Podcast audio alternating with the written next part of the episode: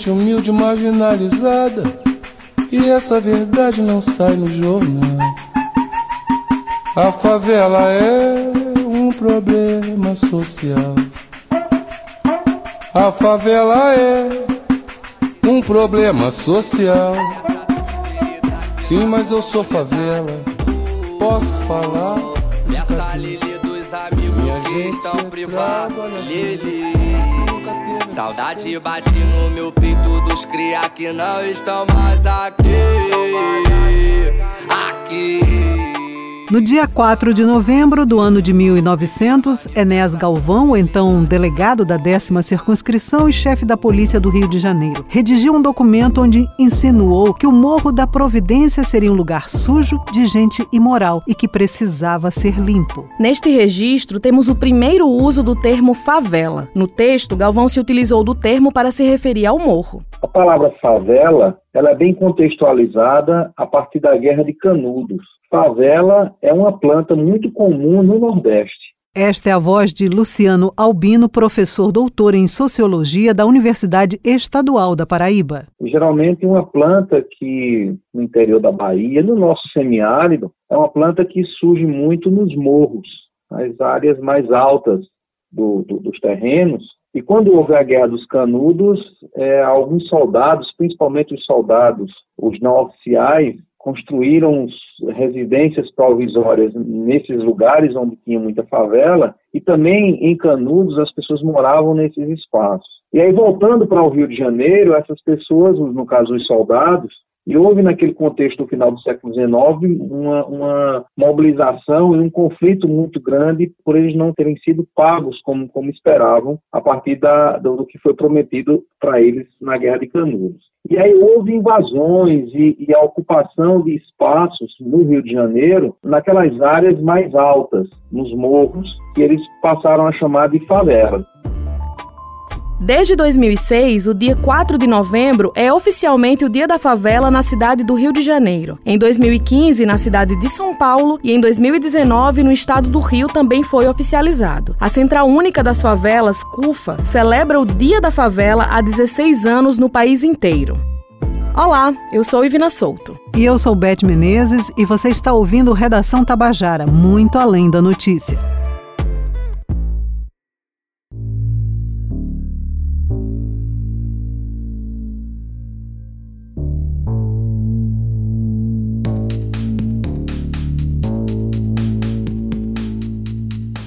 De acordo com a definição do Instituto Brasileiro de Geografia e Estatística, favela é um conjunto de domicílios com no mínimo 51 unidades que ocupa de maneira desordenada e densa terreno de propriedade alheia, pública ou particular, e que não possui acesso a serviços públicos essenciais. As primeiras favelas teriam surgido no Brasil no final do século XIX e início do século XX. Mesmo antes da primeira favela passar a existir, os cidadãos pobres eram afastados do centro da cidade e forçados a viver em distantes subúrbios. As favelas mais modernas apareceram na década de 1970 devido ao êxodo rural, quando muitas pessoas deixaram as áreas rurais do Brasil e se mudaram para as cidades. A política governamental instalada no início do século XX no Rio de Janeiro tinha por objetivo eliminar do centro da cidade moradias precárias, como os cortiços, e enviou os cidadãos de baixa renda para as áreas afastadas quando nós nos referimos a essa dimensão histórica, é preciso a gente entender que esse fenômeno ele é muito próprio de uma sociedade desigual, de uma sociedade que tem na sua origem uma tradição escravocrata, que não se entende em momento algum preocupada em equacionar essas desigualdades e resolver o problema da desigualdade. Aqueles lugares, os antigos cortiços e aquelas pessoas, principalmente escravos libertos por conta da lei do ventre livre, e também os escravos que iam sendo, a partir da lei áurea, libertados, eles não tinham para onde ir, não tinham residências, não tinham empregos e foram se acumulando, acumulando nesse sentido de, de serem excluídos da ocupação é, de um contexto urbano e foram, digamos, para esses ambientes mais afastados, sem infraestrutura e, portanto, para esse contexto que passou a ser chamado de favela, como esse ambiente de exclusão. A nossa sociedade é extremamente desigual. E isso se reflete em tudo, na educação, na saúde, na moradia, nas cidades. Portanto, quando nós vamos para cidades médias e grandes, inclusive nas pequenas cidades nossas, a presença desses espaços com pouca infraestrutura e esses espaços de exclusão, com problemas de moradia, mas não só de moradia, mas de abastecimento, de esgotamento sanitário, de escolas. Então, se vinculou a, ao termo favela esse espaço de, de pobreza no Brasil, com a desigualdade social que a gente vive de forma crônica, né? A gente tem uma questão racial determinante, né? Porque você, se você for olhar esses bairros pobres, periféricos das cidades brasileiras, capitais brasileiras, ou mesmo cidades médias ou até pequenas, você vê uma apartheid de fato no sentido né, racial esta é a voz de Felipe Angeli, advogado, mestre em ciências políticas e coordenador de advocacy do Instituto Sou da Paz. Infelizmente, né, um país que tem um passado uh, racista, que ainda nunca se ressignificou, nunca fez qualquer tipo de concessão esse passado. O último país da história que aboliu a escravatura e que ainda hoje, se você olhar, vive um apartheid de fato. Se você olhar as prisões, se você olhar os bairros pobres, periféricos, os negros estão ali. Se você olhar os bairros ah, mais ricos, mais beneficiados, são os brancos que estão lá com né, esses negros servindo enquanto mão de obra barata. Um dos efeitos da falta de direitos básicos nesses territórios é também o aumento da violência. Infelizmente, com a falta do Estado, a realidade de muitos jovens moradores de favelas e bairros pobres é recorrer ao tráfico para obter uma alternativa de geração de renda e de oportunidades.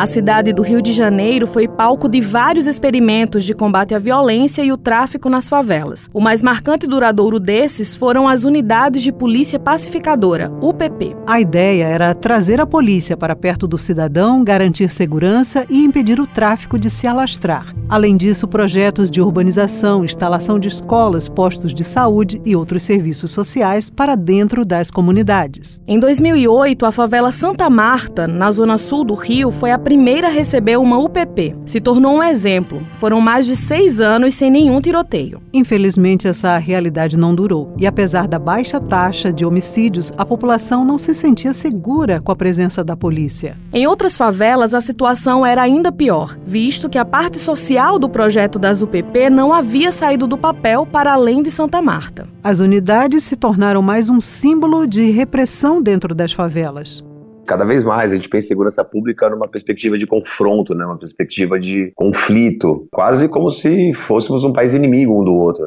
Tem uma, uma polícia que, que a maior parte desse investimento é ostensiva, no sentido de máquinas de guerra, armas mais potentes, um vestuário todo orientado para o confronto. Isso não é segurança pública, né? Segurança pública é integração. A ideia das, das, das UPPs, de início, eram interessantes, né? Que era justamente trazer o Estado, a polícia é parte do Estado, é importante. Mas não é só, né? É trazer educação, é trazer saúde, integrar as pessoas de fato à sociedade e ao contexto social. Agora, quando você orienta apenas o caveirão, a faca na caveira, uma narrativa de morte, de confronto, de eliminação a corpos pretos, a corpos pobres, ah, obviamente isso não traz segurança nenhuma, muito pelo contrário. A gente tem, por exemplo, no Jacarezinho, aquela operação você tinha as pessoas passando no metrô do Rio de Janeiro tomando tiro de fuzil. Nessas comunidades mais carentes, o nível de empreendedorismo, de criatividade, né, de, de jogo de cintura é, é, é, é imenso. Ou seja, se a gente investisse de fato nessa população, em todo o seu potencial criativo, apesar né, de péssimas condições urbanas, de, de saneamento básico, educacionais, que ainda assim consegue sobreviver e consegue sobreviver com excelência e com muita dignidade. É, a gente devia investir nisso e, e, e valorizar isso, mas ao contrário, né? De novo, me parece que são esses corpos negros que o Estado ignora.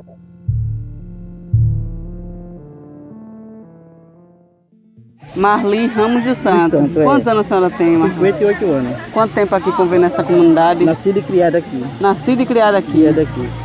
Marli, como foi durante a pandemia? Qual a realidade de vocês em relação à falta de alimento? Como foi isso? Não foi nada bem. Não foi nada bem essa pandemia. Falta de alimento, falta de dinheiro, falta de tudo. Porque na minha casa são cinco pessoas. Aí meus filhos moram ao redor de mim. Se não fosse eles só me ajudar, eu ia. Porque eu não podia trabalhar. Porque eu sou hipertenso, sou diabético, eu não posso trabalhar mais. Essa foi uma passagem de uma entrevista conduzida pela jornalista Cibele Correia com Marli Ramos, moradora do Quilombo do Paratibe, aqui na capital da Paraíba. Durante a pandemia, o Brasil cresceu no mapa da fome. Em uma pesquisa realizada nas favelas durante esse período pelo Instituto Locomotiva em parceria com a CUFA, 82% das famílias entrevistadas revelaram que não conseguiam se alimentar diariamente. Com o fim do auxílio emergencial e a falta de empregos, muitos sobrevivem com pouco e a ajuda de alguns.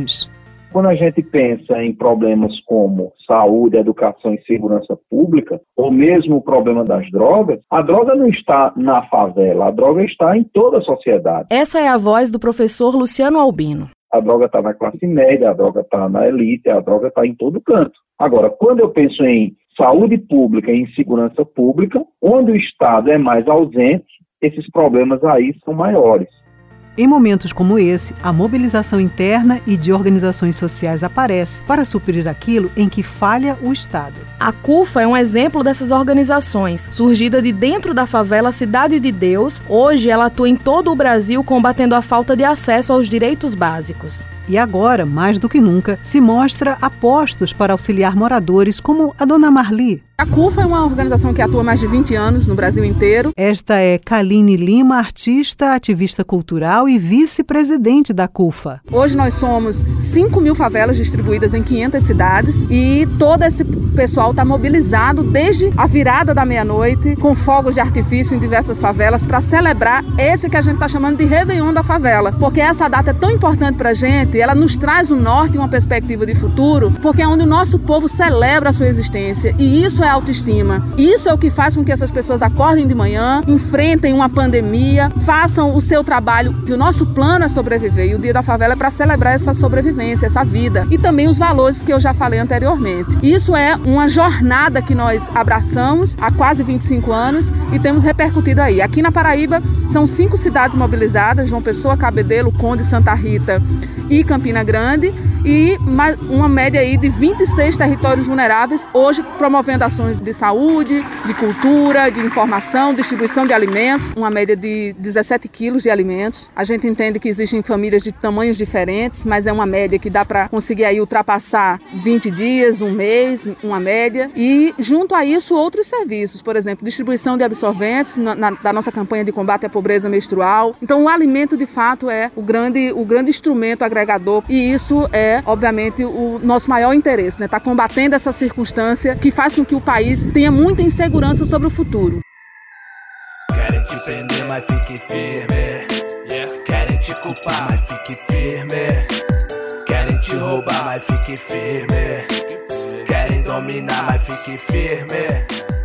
A arte e a cultura é um, um, instrumento, sim, dentro das periferias, pois é por ela que esses jovens eles conseguem entender algumas coisas que os, os pais conseguem explicar, eles nem falar em casa, né? Então, no mesmo dialeto, eles conseguem chegar a uma coerência melhor do que a gente está tentando dizer. Nós trazemos à tona em nossas músicas, né? Sentimentos, experiências. Esse tipo de vivência dentro da periferia mostra aos jovens que a cultura existe e que ela está próxima, que não é tão difícil, que o acesso não vai ser quase impossível quanto seria para a gente chegar em estúdios de, de, de, de, de gente branca ou de gente rica, tá ligado? Outro exemplo de mobilizações que buscam ajudar o desenvolvimento da população nas favelas são grupos ou coletivos, como o Cristo Maica, fundado por Anderson Sibelius, também conhecido como Preto A, MC do bairro do Cristo, em João Pessoa. Mesmo com as realidades das periferias, a gente tem em mente como trabalhar a arte, a cultura para trazer essa informação e deixar nosso povo mais forte mostrar aos jovens da comunidade que tem outro caminho, né? Na minha quebrada, o crime, muita coisa fala mais alto. E a questão Maica trouxe para essa galera outra maneira de ver, outra maneira de sair, digamos, das dificuldades e da, da vida difícil. A periferia viver já é um ato de resistência, né? A periferia existir, nossas vozes, nossas almas, elas são um manifesto. Imagina sonhar, sonhar sem esperança, sonhar sem ter algo em vista. Muita coisa de louco, né? Mas para os periféricos, isso aí é nosso dia a dia. Sobreviver, resistir, se manifestar. Hoje a gente gera também uma forma de entretenimento, né? Porque o racismo e preconceito sobre a, a favela, sobre a periferia, não existe, né? Então temos músicas também hoje para alegrar nossas almas, né? Criamos músicas para trazer outra trajetória de pensamento Ações sociais e de incentivo à cultura são elementos fundamentais na busca por melhorias de uma sociedade. Na favela de Mussumagro, no bairro do Valentina Figueiredo, na capital da Paraíba, temos outro exemplo dessas ações por parte da população. Aqui nós vimos a necessidade de trazer para essas pessoas que aqui moram a cultura. Esse áudio é de Alan Silva Rodrigues, secretário da Associação Comunitária Agrícola de Mussumagro. Mas enquanto associação, a gente não tinha esse poder. Por exemplo, se você quiser, por exemplo, entrar em editais que estão abertos com projetos para trazer demandas para cá, né, de cultura, de turismo, de lazer, de incentivo, de esporte esportivo e também educação, a gente precisa entrar em editais. E daí a gente formou uma equipe para tratar de editais e formalizar projetos. Nós também, depois de muito trabalho, conseguimos entrar em alguns conselhos da prefeitura, como o Conselho da Criança e do Adolescente, o CMDCA, e nós agora estamos postulando o Conselho do Idoso e também o de Assistência Social. Então, para que serve isso? Porque se a gente faz parte desses conselhos, a gente participa disso, é uma maneira da gente lutar por melhorias para a nossa comunidade, através de recursos que a gente consegue através desses editais, não é? E pode acreditar, nós do CMDCA, pela primeira vez, nós conseguimos um, um, um bom dinheiro que deu para estruturar aqui a associação e realizar esses esses, esses cursos, que foram cursos de computação, teatro, é, incentivo à leitura, formar alguns locutores de rádio, tudo da comunidade. E a adesão é imensa, você não tem noção da fila que tem de pessoas esperando a oportunidade para entrar aqui e fazer um curso. E são pessoas com capacidade imensa. A gente não precisa nem de dó,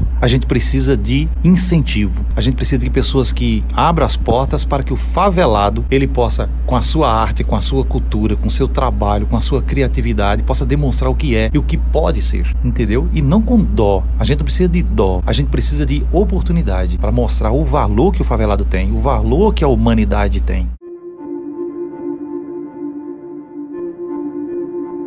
O termo favela ainda provoca muitas discussões. No jornalismo, por exemplo, a palavra deve ser evitada e deve-se valorizar sinônimos como comunidade ou periferia. Comunidade é um nome mais forte, mais favorecido para que mostre que a gente é algo maior. E assim, resistência, cara, resistência, na minha opinião, de um homem preto, né, numa sociedade altamente racista e preconceituosa com tudo, é ser você, né? É você expor suas ideias, entendeu? Viver de música independentemente antes mesmo de, de, ter apoio governamental ou apoio mesmo é, financeiro por conta própria. Isso é resistir, né? Ser homem preto, fazer parte do povo periférico é ser resistente. Querem te prender, mas fique firme.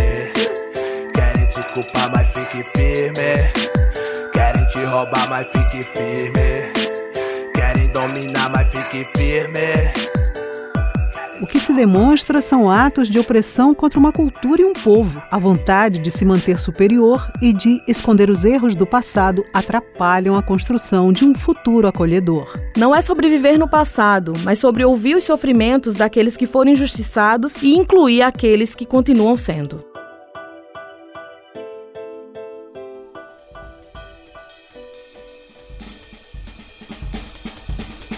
O Redação Tabajara teve a apresentação de Ivina Souto e Bete Menezes. Produção de Lucas Duarte e Tamires Máximo. Entrevistas Camila Alves, Cibele Correia, Tamires Máximo, João Lira e Matheus Silomar. Roteirização Matheus Silomar e João Lira. Edição e sonorização João Lira e Luiz Monteiro. Direção João Lira. Supervisão do gerente de jornalismo Marcos Tomás. Participação especial do professor doutor Luciano Albino. E da vice-presidente da CUFA Kaline Almeida. Da moradora do Quilombo de Paratibe Marli Ramos.